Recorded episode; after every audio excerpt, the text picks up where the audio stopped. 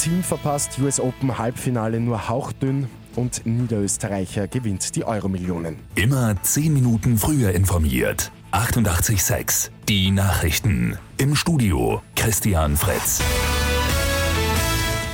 Es hätte ein historischer Erfolg für den österreichischen Tennissport werden können.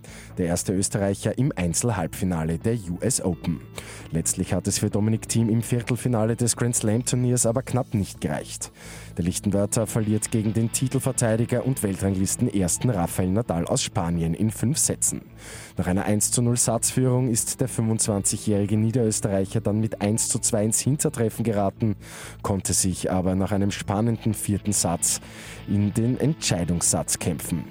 Nach knapp fünf Stunden verwandelt Turnierfavorit Rafael Nadal aber seinen ersten Matchball und die Sensation aus österreichischer Sicht bleibt aus. Seit einer Stunde laufen wieder Befragungen in der Affäre rund um das Bundesministerium für Verfassungsschutz und Terrorismusbekämpfung. Überraschungen hat es da gestern bei den ersten Befragungen gegeben. Ein BVT-Mitarbeiter hat von Druck und sogar Gewaltdrohungen bei den Hausdurchsuchungen gesprochen. Ein EGS-Beamter hat gemeint, man sei mit einem Trick in das Amt gelangt. Ebenfalls seit einer Stunde ist ein spannender Prozess wegen Körperverletzung mit Todesfolge in St. Pölten fortgesetzt worden.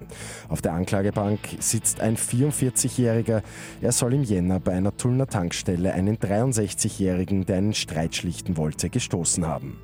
Das Opfer ist nach dem Sturz ins Koma gefallen und einige Zeit später verstorben. Auch Polizisten werden heute dazu befragt.